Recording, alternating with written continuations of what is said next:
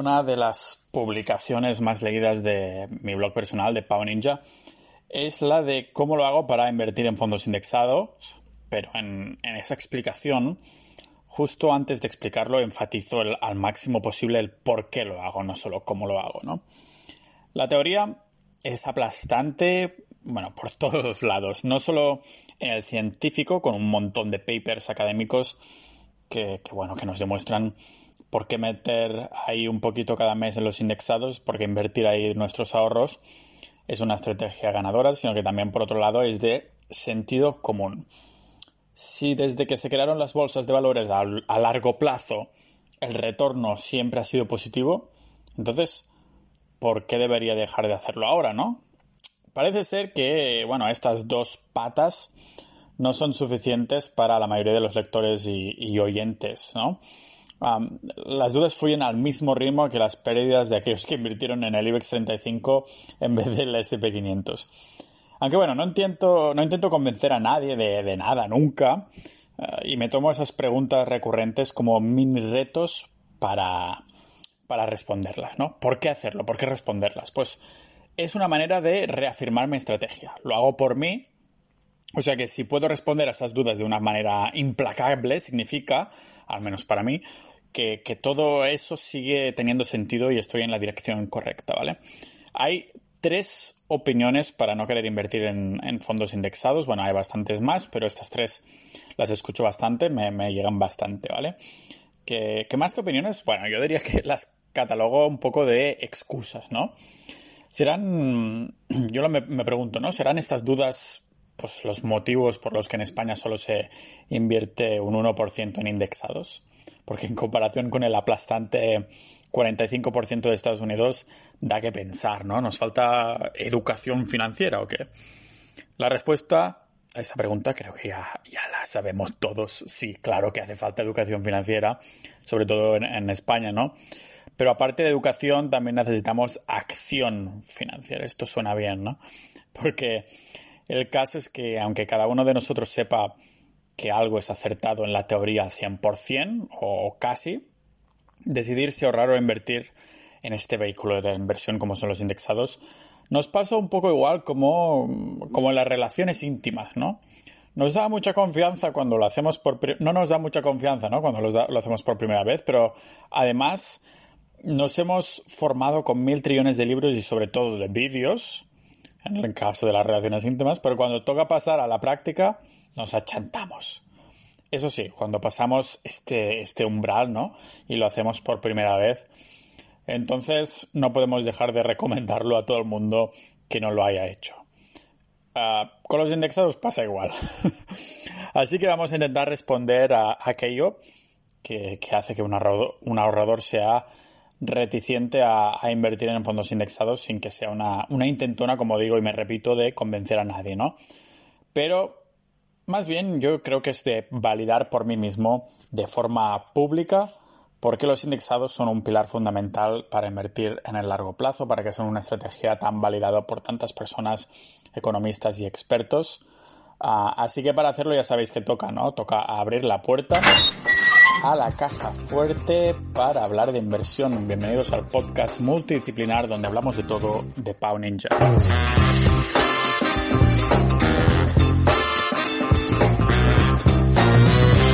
Antes que nada, nos sacamos de la manga un glosario básico para los que aún les, bueno, bailan un poco algunos conceptos, ¿no? Son un par de cosas que necesitamos saber, muy básicos. Primero, los fondos de gestión activa, ¿no? Que son fondos en los que hay un gestor detrás que decide, pues, qué empresas componen su fondo. Un fondo, ya sabéis, esa agrupación de acciones en las que invertir, ¿no? hay como una especie de estrategia en esta gestión activa o lógica, entre comillas, que solo el gestor sigue queriendo predecir un poco las empresas que, lo harán mejor en el futuro. Por eso las elige él, ¿no? Después el otro concepto es el fondo de gestión pasiva o fondos indexados también ah, están en el mismo en el mismo ramo que es tan fácil como seguir a los índices. El IBEX 35, por ejemplo, es un índice y contiene 35 empresas españolas. ¿vale? Pues un fondo indexado del IBEX 35 sería un fondo que invierte en todas las empresas que hay en el IBEX 35 y el, porcentaje de los que se invierte pues es igual a la capitalización del índice de cada empresa, ¿no? Es como una réplica de ese índice. Así que empecemos con una frase de estas excusas que es recurrente y que oigo a los defensores de aquellos que tienen un tipo de cartera de inversión que se basa en acciones más individuales, ¿no? O si más, ¿no? En fondos gestionados de forma activa por, aquí va otra vez, entre comillas, expertos que al parecer ah, tienen el poder de saber si el futuro de los mercados, ¿no? Ah, supuestamente un gestor activo usa el, análisis y la intuición, ¿no? Para protegernos como clientes durante estas caídas del mercado, ah, saliendo de la inversión cuando está alta y, ¿no? y entrando cuando el mercado está bajo. Lo entiendo, ¿eh? Suena mucho mejor que pues resistir psicológicamente los mercados bajistas en crisis usando fondos indexados. Por esto nuestra primera excusa es los fondos indexados no evitan los mercados bajistas, las crisis, las recesiones. Y es verdad, a los escépticos no les falta razón, pero es una pena que no se sostenga al echar un vistazo a los datos. La gestora reputada que ya conocéis segurísimo, Vanguard, que es de las que, bueno, los índices indexados más famosos son Vanguard, pues publicó un análisis en 2018 sobre el rendimiento de, las, ah, de los gestores activos durante mercados alcistas, cuando las acciones suben, y bajistas, cuando las acciones pierden valor, ¿no? ¿Podrían nuestros amigos y queridos y hábiles gestores activos mm, pues, mejorar el rendimiento ¿no? del índice en mercados bajistas? Ah, supuestamente saliendo en ellos antes de, de, las caídas. Pues los datos que nos pasó Vanguard en este estudio demuestran que más de la mitad de los gestores activos batieron al índice en ciertos mercados alcistas históricos pero menos de la mitad lograron mejor, ah, mejor rendimiento aún que el índice. Es casi un 50-50, ¿no? Nada mal para la gestión activa, pero la clave está en que batieron al índice en ciertos mercados. Los que estamos aquí queremos mm, inversiones a varios años luz, ¿no? y esto significa por naturaleza pasar por varias crisis. Es inevitable, porque la historia nos ha demostrado siempre, una y otra vez, que las cosas se repiten. Vamos, que el porcentaje de gestores activos que baten al índice se va reduciendo drásticamente por cada crisis. Además que ah, si los fondos activos no, no, ofrecen una protección fiable cuando la bolsa cae, no hay tampoco ninguna base para que podamos afirmar que los fondos indexados suponen mayor, ah, un mayor riesgo ¿no? para los inversores que mantienen sus ah, posiciones en los buenos y malos tiempos. Eso sin olvidar, además, y añadir que la, gestión activa introduce otro elemento extra de riesgo.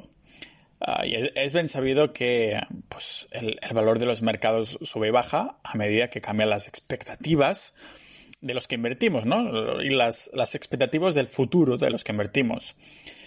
Esto lo conocemos como, como, teoría de los mercados eficientes, por si, por si queremos sacarnos de la manga otro tecnicismo chulo en la cafetería y cuando estemos con amigos que están empezando a invertir y queremos marcarnos una, buena entrada, ¿no? Pues bien, un gestor activo asume estos riesgos, ¿no? Ah, esperando obtener una mayor rentabilidad. Así que también asume el riesgo adicional de que ah, estas apuestas, porque al fin y al cabo son apuestas, no vayan como espera por eso que decíamos ahora.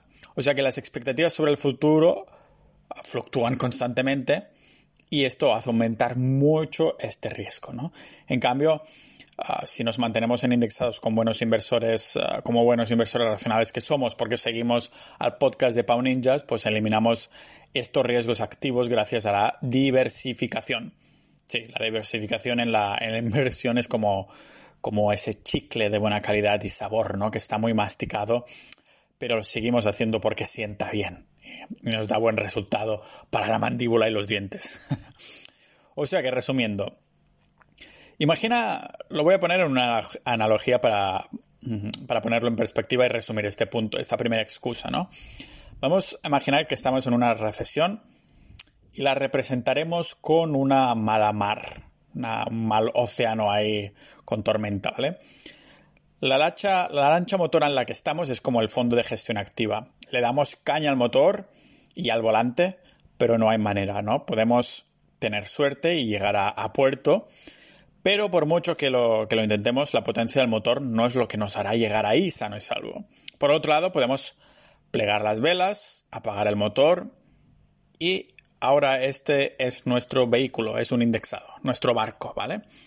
Así que hay que dejar que nos, ah, que nos maree un poco, vomitemos por la mala mar que hay y no intentarlo resistir, aun sabiendo que habrá ah, algunos destrozos, pero que tarde o temprano, después de la tormenta, vendrá la calma y llegaremos a puerto. Así que esta es la analogía chula respondiendo a la primera excusa. La segunda, bueno, es en una línea parecida, ¿no? Que a la hora de hablar sobre fondos indexados hay opiniones que sostienen que estos nos proporcionan menos control, ¿no? Sobre acciones concretas porque acabamos comprando todas las empresas malas junto con las buenas, claro, porque compramos todo. Esta es la otra excusa, que compramos empresas malas. Claro, en, esta teoría, el, el gestor activo bueno, entre comillas, debería ser capaz de identificar solo las empresas a las que Ah, pues vale la pena poner nuestros ahorros. Al igual que la, que la excusa anterior, pues suena genial y lícito. Y también igual que antes, no hay datos que lo sostengan. Y eso, pues que elegir solo las acciones buenas tiene un problema, ¿vale? Y es que, aunque es muy fácil identificar las ganadoras de ayer, no hay una manera de predecir las acciones buenas de mañana. o sea, esto se debe en parte aparte del sentido común. ¿eh? Aquí hay una gran, una gran diferencia entre la calidad de una empresa y la rentabilidad de sus acciones. Por ejemplo, entre 2010 y 2017, cuando las acciones de, yo qué sé, de Google, Apple, Amazon y Netflix, pues crecían más rápido que mi cantidad de canas en la barba, las de Domino's Pizza destacaban sobre todo todos estos gigantes tecnológicos, ¿no? habría sido necesaria una gran capacidad predictiva para adivinar eso de, antemano y este no es un, problema que consideremos menor en este aspecto. Por eso, con este ejemplo podemos ah, ver así en perspectiva cómo funciona la rentabilidad de las acciones. Y en concreto, entre 1926 y 2015, solo el 4% de las acciones de los mercados estadounidenses fueron responsables de toda la rentabilidad de la bolsa por encima de las letras del tesoro. ¿Qué significa esto en cristiano? Pues que hubiera sido más fácil encontrar una aguja en un pajar o pelo en mi calva, ¿vale? Pero, pero también se puede pensar en esto de otra forma, ¿vale? Así, en perspectiva, las acciones de todo el mundo lograron un retorno de un 8% anual de media entre 1994 y 2017. O sea que si hubiéramos obviado y prescindido el 10% de las que obtenían mejor rendimiento cada año, entonces nuestra rentabilidad media habría caído en un 3,6%. Resulta pues, muy sencillo para un gestor activo afirmar que los fondos indexados implica invertir en todas las acciones buenas y malas. Sobre todo mirando al periódico de ayer. o, sea que, o sea que mi respuesta es esta, que si se invierte en indexados es porque como inversores, o yo que sé, ahorradores de inversores y consumidores de a pie, no lo podemos saber todo y por lo tanto la empresa que hoy puede parecer buena, mañana puede pasar a considerarse mala por noticias que salen de un día para otro. Eso sucede de un día para otro, ¿vale? Así que vamos a pasar a la tercera y última excusa de, hoy, que ya os digo que hay muchas más, pero estas tres son las que escuchamos más. ¿Cuál es esta excusa? Pues que los fondos no te permiten beneficiarte de una gestión activa superior o sea que cuando los defensores de esta gestión activa recomiendan evitar los fondos índice, normalmente afirman que ellos, bueno, son capaces de ofrecer rentabilidades superiores. Y realmente hay fondos que llevan años consecutivos con unas rentabilidades increíbles. Así que ahora mismo tocará desmentir esto, ¿vale? Porque pese a lo que dicen los gestores activos de los indexados, ah, sus opiniones contradicen los datos disponibles. Como siempre, ya sabéis, que aquí hay que tocar datos, no solo teoría hipotética, ¿vale? Hace tiempo que los, ah, bueno, los índices SP500 y el Dow Jones han publicado el, informe de SP índices versus Active, el que se llama SPIVA, que muestra el porcentaje de fondos de cada categoría que fueron capaces de batir al índice de referencia en un periodo determinado, ¿vale? Pues bien, según este informe, ya sabéis por dónde va a ir esto, ¿no? La inmensa mayoría de los fondos gestionados activamente fueron incapaces de batir a su índice de referencia a lo largo de periodos de, de 1, 3, 5 y 10 años, ¿vale? Por supuesto, la refutación típica suele ser del, algo del mismo rollo, ¿eh? No invertiré con un fondo en un voy a invertir en un fondo de gestión tradicional, sino que encontraré uno que sea que haya batido el índice en los últimos años.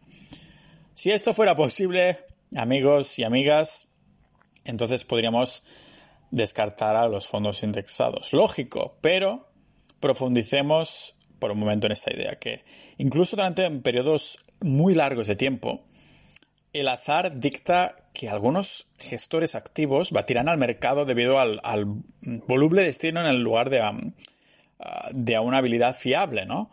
Uh, ¿Cómo distinguir a unos de otros? Pues básicamente no podemos, lo que, uh, lo que hace que encontrar un gestor habilidoso sea pues, una tarea súper difícil. Y como siempre, para respaldar esto, pues vamos a hacer una referencia a, a, lo que hay que hacer una referencia, a datos, ¿vale?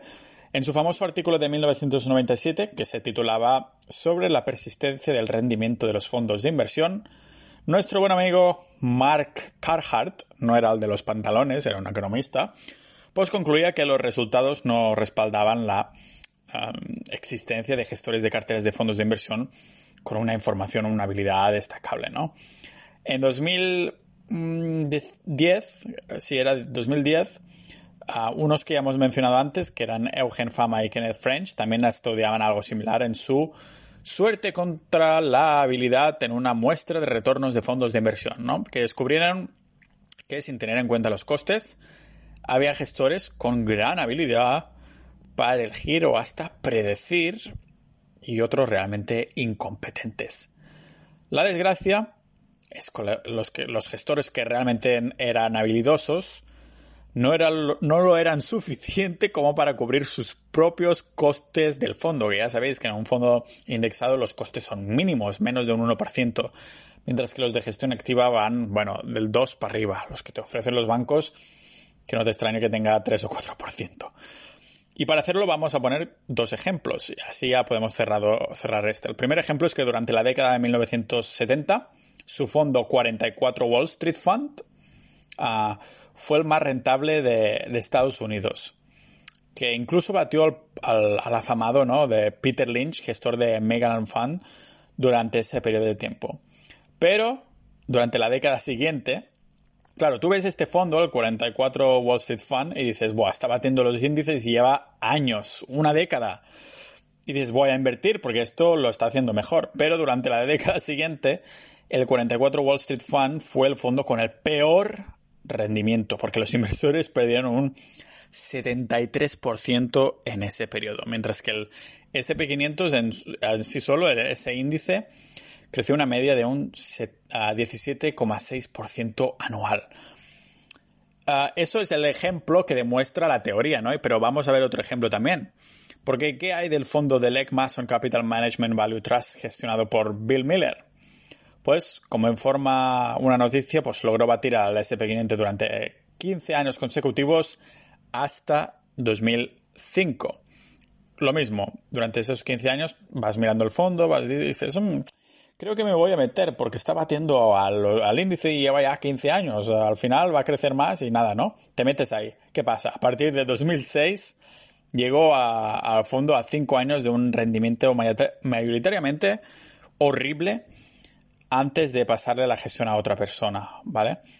Ah, pero eso es que no hay nuevo bajo el sol de lo que hemos comentado antes. Tengo bastantes capítulos, ah, creo que no son capítulos de podcast, tengo vídeos en YouTube, por ejemplo el de la verdad sobre los fondos indexados, en que cuento cinco verdades en un minuto, que vendrían a ser resúmenes de este tipo de dudas que tiene la gente sobre si los fondos indexados son buenos o no, ¿no? Las opiniones de los fondos indexados.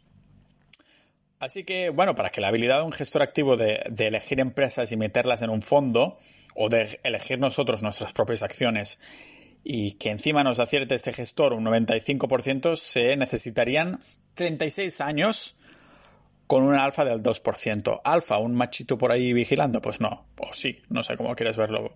Solo que en este caso el, el alfa es un 2% de rendimiento ajustado por riesgo por encima del índice de referencia y con una desviación estándar del 6%. Esa era una pequeña nota técnica que tenía que decir, ¿no? Así que mi respuesta a esta excusa número 3 de los indexados es, en otras palabras, que esto supone que un rendimiento superior al mercado durante 10 o 15 años no permite determinar si ha sido por suerte o por habilidad. Así que pese a lo que digan los gestores activos, de los señores del banco, a quien quiera venderte un, fondo con más de un 1% de, de costes, y lo que digan esta gente sobre los fondos indexados, sus opiniones sobre los mismos no están respaldados por los datos.